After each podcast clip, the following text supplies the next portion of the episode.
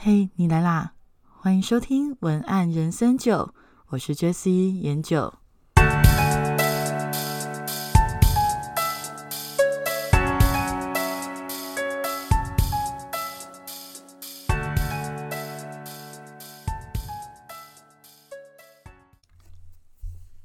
好，那今天要跟大家分享的是关于文案里面的比喻法。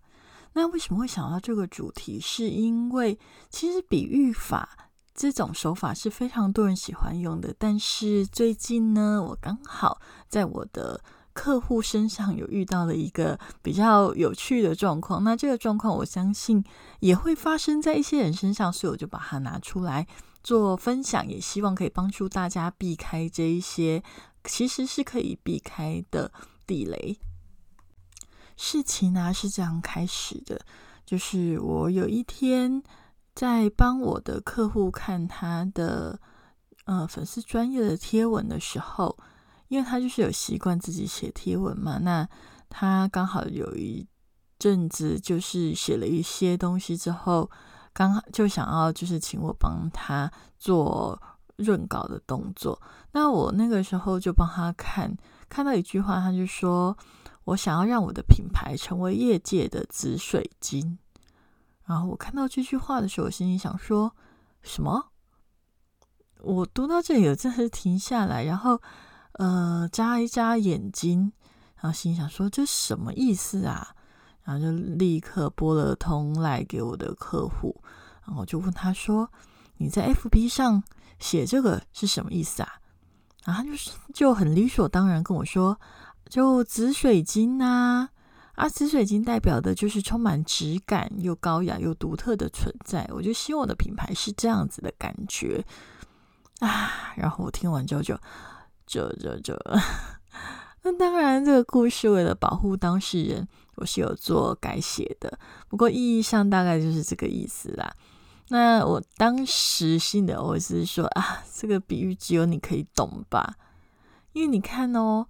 其实紫水晶，它在某一些人的心理的意义上，也许是神秘又充满灵性的。那在你而言，紫水晶是充满质感又高雅又独特，在我的心里却觉得紫水晶是神秘又充满灵性的。那你把你的品牌比喻成紫水晶，其实就会造成一个我称之为共识低的比喻。那我们在写文案的时候，其实比喻法很常见，是前面讲过的嘛。那例如说，像举例来讲好了，像全联，它其实就用过一个还蛮好的比喻，他就讲说，省钱就像白 T 牛仔裤，永不退流行。还有一个很在去年，哎，我想一下，二哦对，二零二零年的时候。就是有入有被获选为广告金句的，就是义务梗塞工作坊。那他讲的就是，哎，不够好的性爱就像是点点点。那它里面就有很多梗图，然后那些梗图里面就是都写了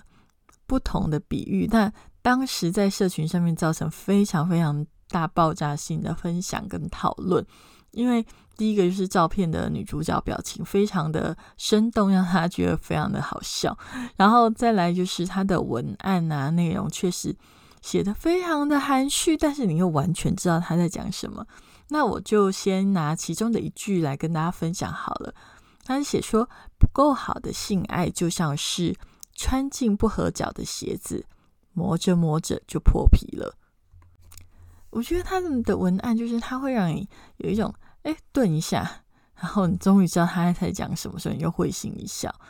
那因为像说全联的全联的刚刚讲的省钱，就像白白 T 牛仔裤永不退流行，这个是二零一七的广告流行语金句。那这两个其实他们的特色都很相同，就是比喻的很好嘛。那所以当时就获得了很大的回响。那也就是因为。其实比喻好的时候，很容易产生那种会心一笑的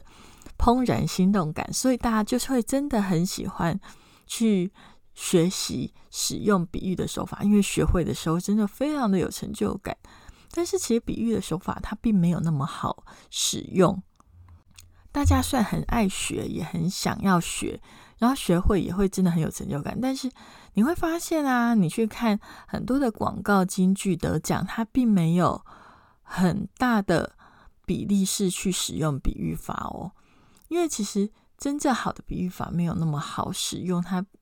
有它有一种就是要它要到做到非常的贴切跟吻合的话，它才会产生非常大的。呃，那种心理的震撼跟非常深刻的印象，但是虽然比喻法没有那么好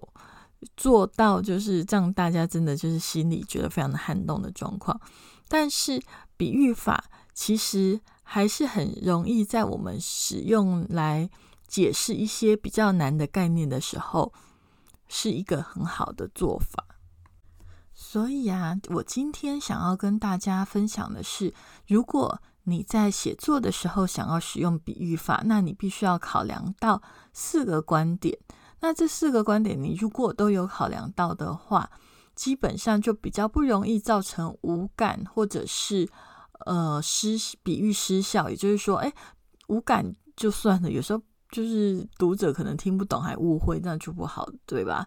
那这四个点到底是哪四个点呢？那我现在开始要来跟大家做讨论的是，第一个是最简单的，就是呃，你在想要做比喻法以前，你必须要去写下客体跟主体之间的共通点。客体是什么？客体的意思就是，嗯，你要比喻的东西。那主体就是你要解释的那件事情，就好像刚刚讲的。全联是主体，客体是白 T 牛仔裤。那他用客体白 T 牛仔裤来解释全联省钱的意义，是不是就解释的很好？所以我们必须要去思量的是，其实所谓的比喻之所以可以成立，是因为他们中间有一个共同点。所以你必须要想要去做的是。思考你的客体跟主体两者之间的共通性到底是什么？例如说，你前面所看到的，呃，省钱跟白 T 牛仔裤之间的共通性是不退流行，对吧？所以其实就是成功的借用了白 T 牛仔裤具体概念，那个概念就是是永不退流行的那个概念来说服大家。诶，省钱这件事情也是非常的流行而且重要的事情。那第二个，你要用比喻法的话，你必须要去思考的是，思考用比喻的那个客体是否具具备足够的共识，也就是在大众之间，到底对你所比喻的那个客体足不足够的了解，就是像。我之前有有聊过的，就是所谓的经验公约数嘛。像刚刚最前面全年的案例啊，白 T 牛仔裤连接不退流行的概念，那我觉得这句话大部分的人相信都不太会有什么意见，因为他的直觉就很直接，然后听起来也不会有什么太大的问题。但是如果你像我前面说我跟我客户之间的互动那件事情嘛。像紫水晶就见仁见智啊，有的人会觉得紫水晶是高雅的，有的人觉得它是神秘的，那有的人甚至根本没看过紫水晶，还要去 Google 一下。那这一类的比喻方法就会变成说，你一比喻出来，大家却就是一个物品各自表述嘛，一个比喻各自表述嘛。那各自表述的话，你到底传达出来的意义，到底对方有没有感受到，有没有了解到，是不是就会变成很大的变数？那这个会有很大的问题，也要小心。那再来第三点，第三个部分，我觉得有一点点复杂，可是我在一些比较知识型的写作者身上比较容易看到，那就是比喻的课题是否概念过于复杂。这个会有一点点难讲，可是我我还是希望尽量讲给大家听。也就是说，假设好了，你可能想要用，呃，你你今天想要去讨论一个社会议题，可是你却用哲学的方式去讨论社会议题。假设你用解构主义去跟社会的大众分析该不该废死刑，那你会不会发现解构主义在大众中间可能他们也不太知道它是什么？然后废死这件事情本身。虽然概念好像是清楚的，可是它很多的细节，很多的，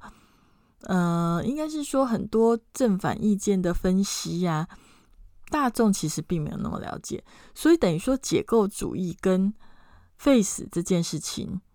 两者都是非常难的概念。那两者都非常难的概念的情况下，你用来解释彼此的话，会造成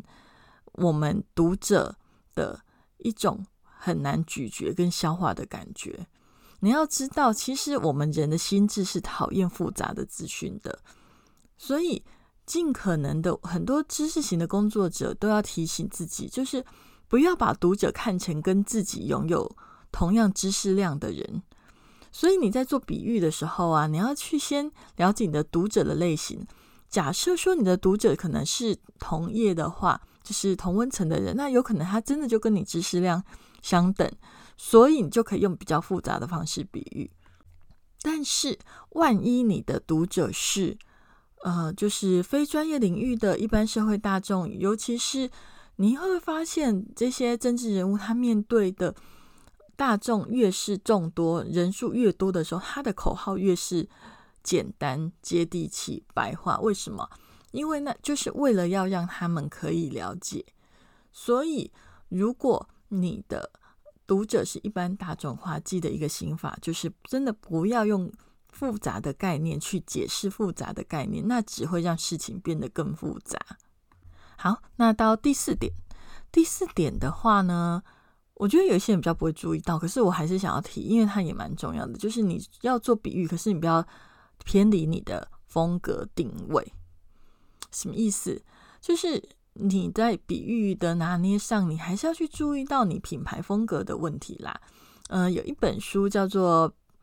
我看一下，哎，有一本书，它的名字叫做《编辑七力》。那这本书里面呢，它就有提到一段说，因为它主要是写给想要当编辑或者是已经当编辑一阵子的人，嗯，就是他可应该注意的一些事情，或者是启发他们可以怎么样做更好。那因为我之前也是有一段时间有做过编辑的工作，所以那个时候就买这本书来看。那这本书就是他有提到，呃，标题编辑个人风格不仅应符合选题的角度，更不能背离品牌的定位。也就是说，其实我他的意思其实就是说啦，你如果是一个。一本杂志的编辑或者是一本书的编辑，你不只是你在写标题的，你在写标题的时候，不仅要去符合你今天的主题，而且你的标题的写法、它的口气、它的用字也不能偏离你的品牌定位。也就是说，其实一般人的写文的道理也是一样的。虽然呢，要感觉就是有趣吸睛，但是你也不能够背离你的品牌定位。例如说好了，你不太会去看到黄宗宁医师，就是小儿小儿科的黄宗宁医师，去用黄色笑话来比喻他的医学知识吧？那你也很少会看到杜蕾斯，他用一个非常概念那种复杂的概念，然后去把他的产品解释的很道貌岸然吧？这都不会啊，因为他们有他们的品牌定位，所以你要用比喻的时候，你就要算比喻的再正确。在吸金，在有效，你还是要去注意到你的品牌定位。所以做一个小小的总结，其实比喻法它就是把两个不相干的事物用共通的素材，而那个素材可能是情感，有可能是经验或风格等等，去架出一条通往彼此的桥。所以比喻法的文案重点不外乎就是你必须要呃尽量的简短简洁，再来就是你的概念要明确。还有你要浅显易懂，第四个就是风格呼应。那不要去拿概念不明确、不通俗、共识低的课题去做比喻。你真的要相信读者没有那么有耐心去了解暧昧不明的比喻方式哦。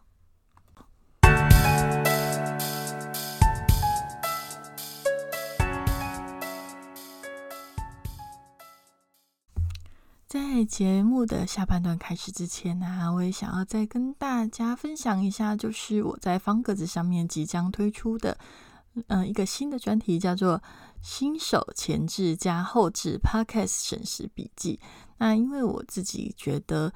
其实尝试 Podcast 并没有那么高的门槛，你只要。嗯，有想要说的话，有想要讲的主题，你就可以先去试试看。那我觉得试试看以前最难的，应该就是如何把你的音档剪好并上传。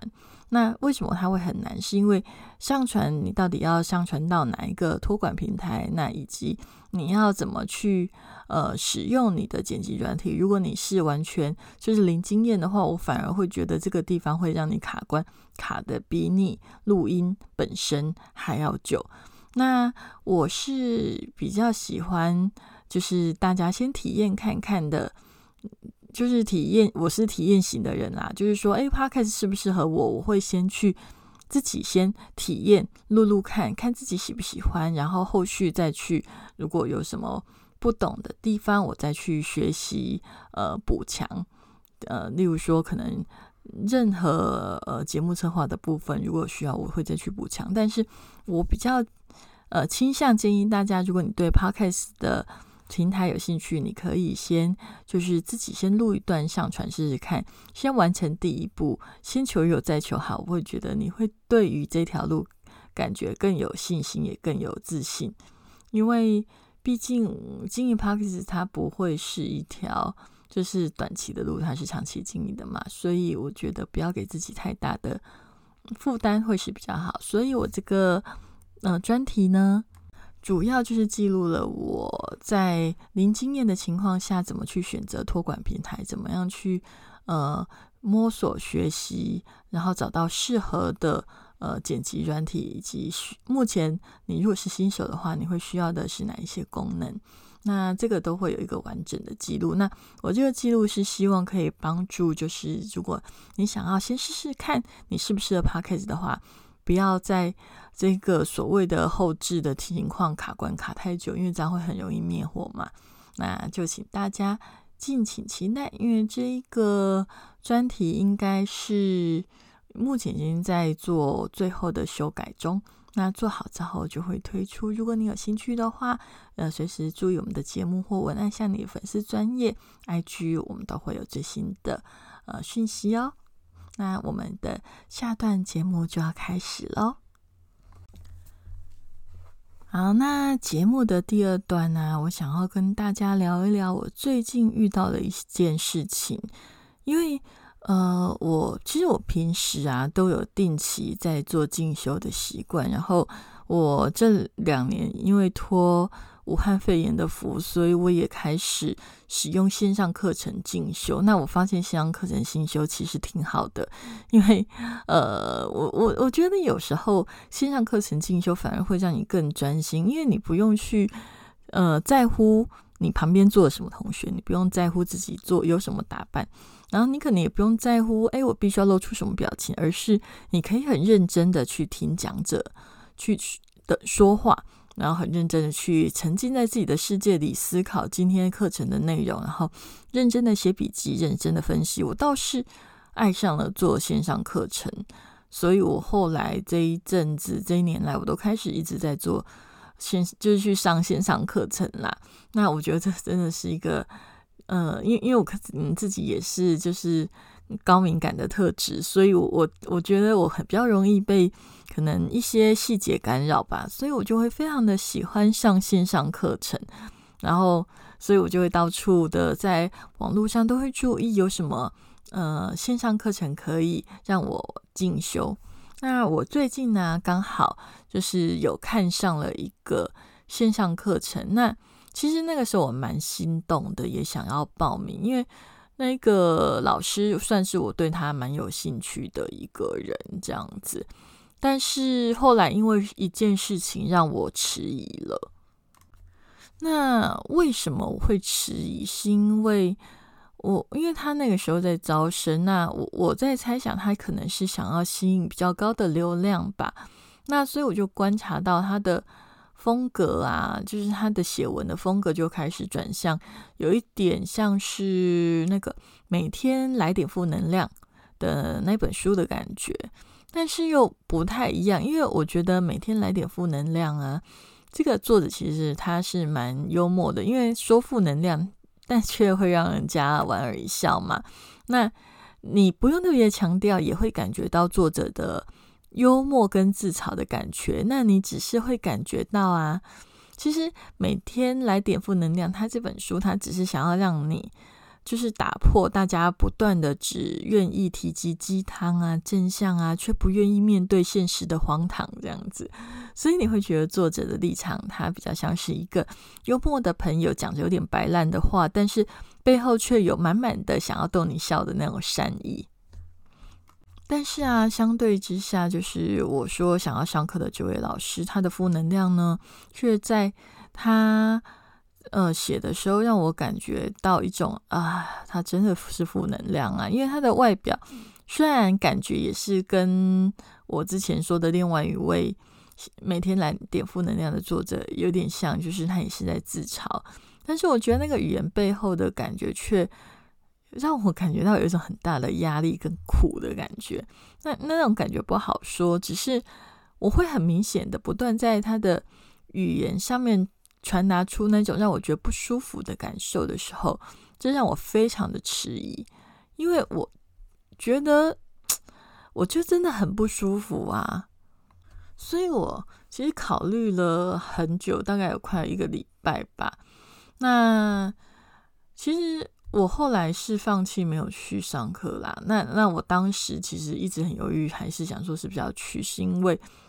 我在想说，是不是我其实是可以就事论事啊，就选选择学习他的专业经验嘛。那他的个性如何，或者是他价值观如何，其实跟我没有关系。但是后来我又想一想，我决定放弃的关键是因为我之前已经有很多次类似的经验。而我知道每一次的学习呀，其实表面上好像都只是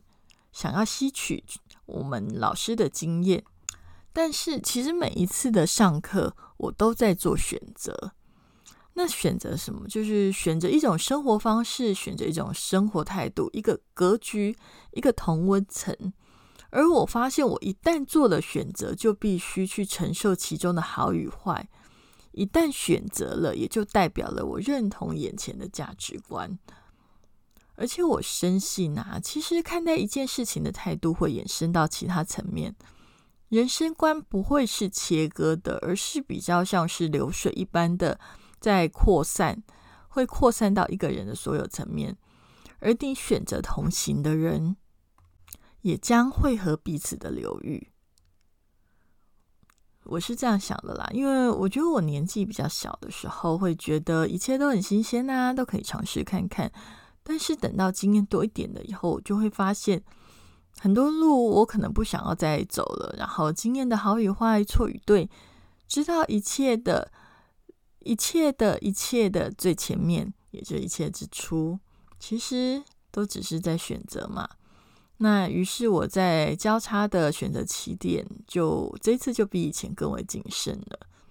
那我跟大家分享这一点，也其实是想要听听大家的意见啦。就不知道各位小酒窝们，就是如果是你的话，你会怎么做呢？如果你遇到我刚刚讲的情况，就是嗯，你可能不太认同那个老师的一些言行的价值观，但是他的知识或者是他的。专业你可能是有兴趣的，那你会怎么做出选择呢？我也想要听听你的想法。那欢迎你留言或私讯跟我分享你的想法哦。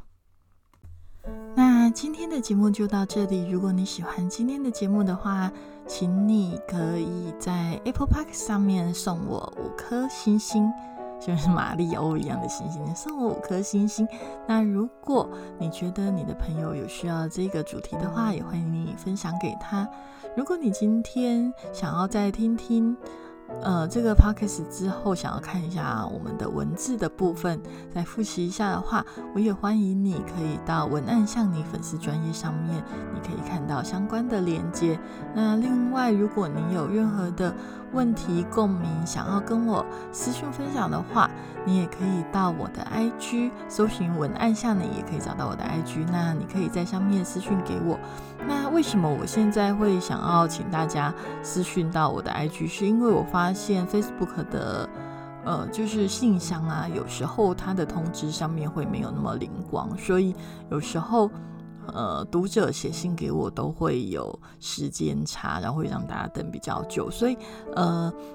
应该说 F B 的信箱你也可以写啦。如果你比较方便用 F B 的话，那如果你呃习惯用 I G 的话，我也欢迎你用 I G 搜寻文案向你，然后私讯给我，呃，给我你的心得或给我你呃的建议，我都会很认真、很愿、很愿意的去倾听以及呃跟你做互动哦。